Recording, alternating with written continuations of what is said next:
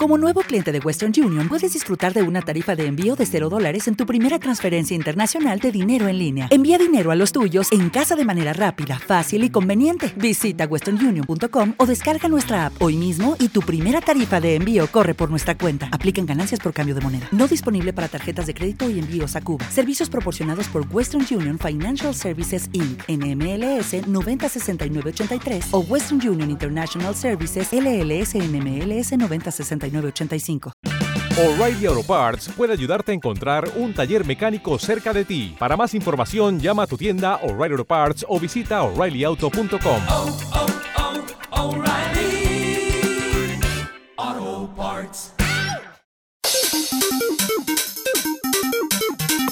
Are you ready?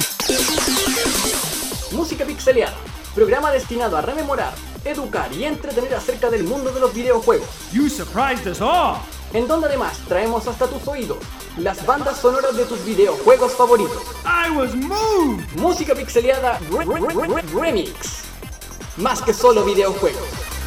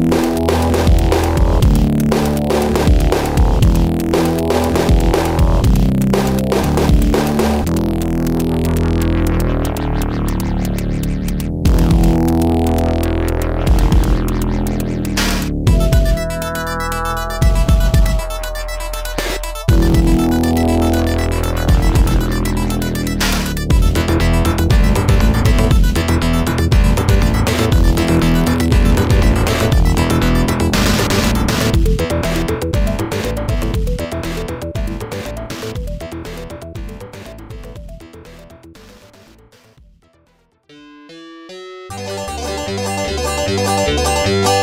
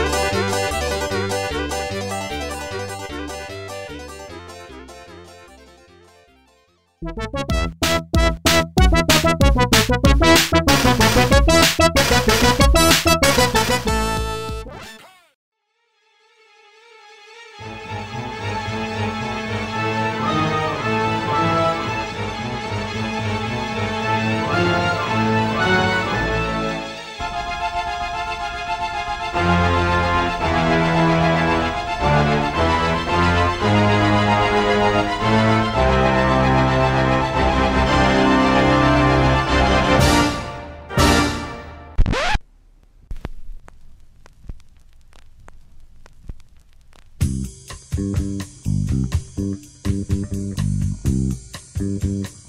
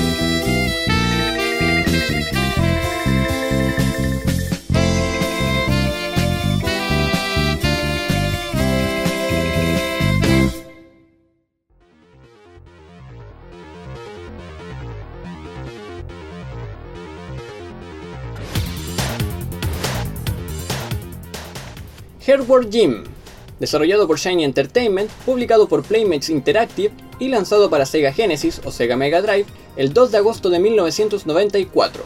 Posteriormente, también se lanzaría para Super Nintendo, PC y Sega CD.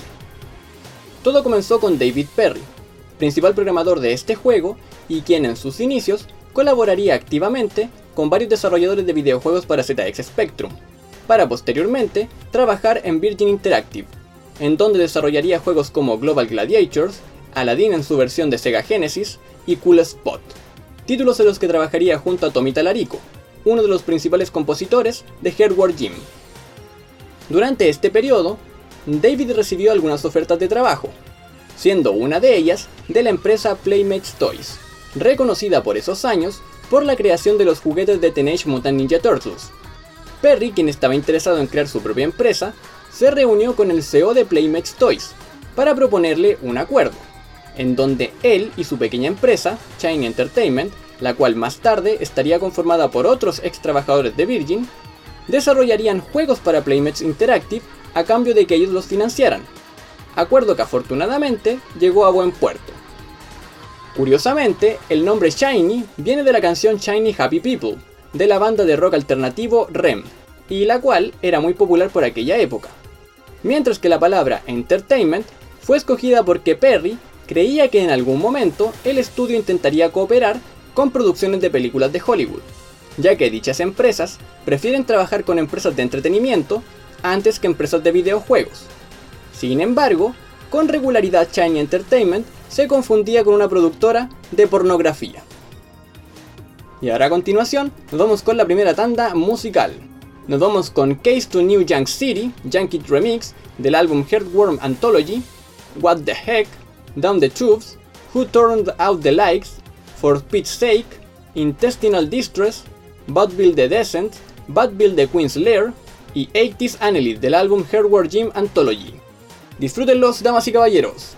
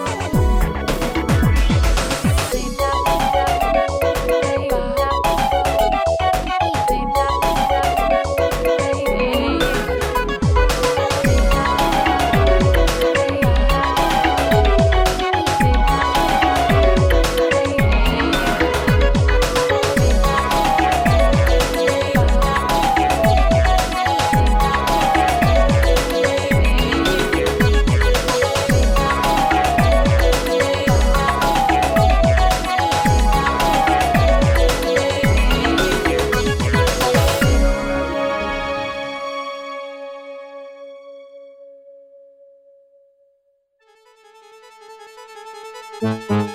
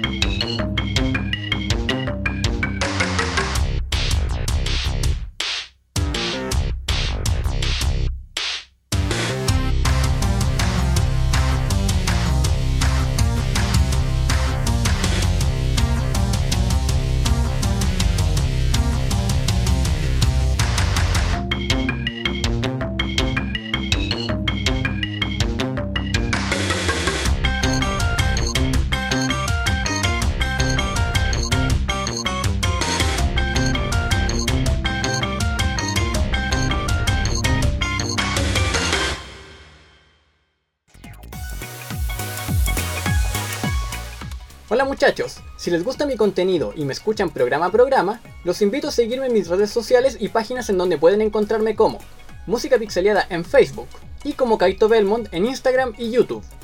Además también si quieres contenido personalizado y elegir tú la temática de alguno de mis programas, te invito a visitar mi página de Patreon, en donde puedes encontrarme como Kaito Belmont. Tu ayuda y apoyo es importante para seguir creciendo y poder elaborar contenido de mejor calidad. Los espero, y ahora sigan disfrutando del programa.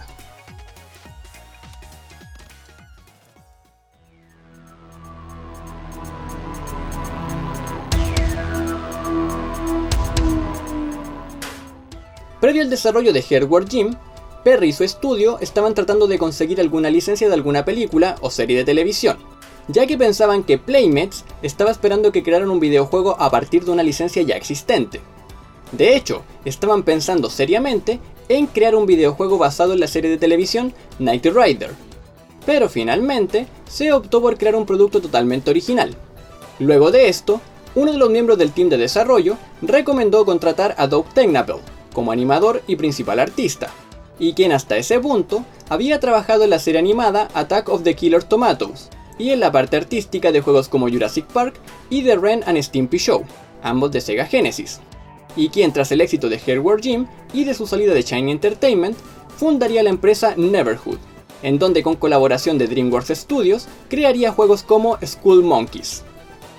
Para la creación del personaje Jim, Tennapel nos cuenta que no se esforzó mucho para hacerlo, ya que crea este tipo de personajes todo el tiempo. El truco es elegir al personaje correcto en el momento correcto. Cuando Doc se presentó con el diseño de Jim, David y el resto de la compañía quedaron totalmente encantados, por lo que fue contratado enseguida. Doug, además de crear a todos los personajes principales y al mundo de Hardware Gym en general, también fue el creador del concepto de juego y quien además prestaría su voz para el personaje Jim dentro de los juegos. De hecho, las frases y también fueron inventadas por él. Por otro lado, Mike Diet, director de animación del juego, era un gran fanático del dibujante, animador y director Tex Avery, por lo que David cree que su estilo de animación fue una potente influencia para que Hardware Gym tuviera un tono mucho más divertido. Mike nos revela que para Hardware Gym usaron un proceso de animación llamado Animotion, el cual mezclaba técnicas de animación tradicional dibujadas a mano con tecnología digital, haciendo que todos los sprites y animaciones del juego se vieran mucho más fluidas y realistas. Con respecto a la creación de los niveles y su estructura, Perry asegura que no tenían ningún documento de diseño, solo experimentaron y crearon los niveles sobre la marcha. De ahí que estos se sientan tan aleatorios, dando una sensación de incertidumbre sobre cuál y cómo podría ser la siguiente etapa. David nos cuenta que una vez que comenzaron con el desarrollo de Hardware Gym, les atraía mucho la idea de que se creara una serie animada de las aventuras de este. Pero Universal Studio fue tajante al decir que si no había juguetes, no había serie animada. Así que Perry, el director de Playmates Toys y el director de Universal Cartoon Studios discutieron el asunto en una cena de negocios, en donde finalmente acordaron trabajar juntos, dando luz verde así tanto a la serie animada como también a los juguetes. La música de este juego fue compuesta y producida por Mark Miller y Tommy Talarico, Mark es conocido por sus trabajos en juegos como Robocop vs Terminator y Toe Jam and Earl, mientras que Tommy es reconocido por su trabajo en juegos como Disney Aladdin, Cool Spot, Maximo Goes to Glory y Sonic and the Black Knight, entre tantos otros más. Talarico en una entrevista nos revela que para inspirarse y crear una banda sonora, primero se reúne con el principal diseñador, para pedirle dibujos y conceptos de arte. Esto con la finalidad de comprender la visión general y estilo de juego, para así tratar de crear algo que encaje con el proyecto. Luego prueba el juego sin sonido hasta que las ideas empiezan a llegar a su cabeza, y eventualmente pasa al piano o al sintetizador, tratando de crear una melodía lo suficientemente buena que pueda funcionar por sí sola, incluso después de apagar la consola. Tommy también nos cuenta que Hardware Gym fue uno de sus juegos favoritos a la hora de crear música, ya que junto al equipo de trabajo sentían que estaban haciendo lo que ellos querían y disfrutaban, sin reglas ni documentos de diseño y mucho menos la presión de los editores. Era como si un grupo de amigos estuviera creando algo que todos pensaban que era genial y divertido. Curiosamente, en los créditos de este juego, solo se acredita a Mark Miller como compositor y creador de efectos de sonido. Esto aparentemente por razones legales. Uno de los aspectos más interesantes del trabajo de Miller y Talarico es que para algunas canciones hacen uso de algunas composiciones de artistas como Beethoven, Mussorgsky y Scott Joplin. Y ahora a continuación, y ya para finalizar este programa, nos vamos con la siguiente tanda musical. Nos vamos con Falling y Party Time del álbum Hardware Gym Anthology y con Game Over. Disfrútenlos, damas y caballeros.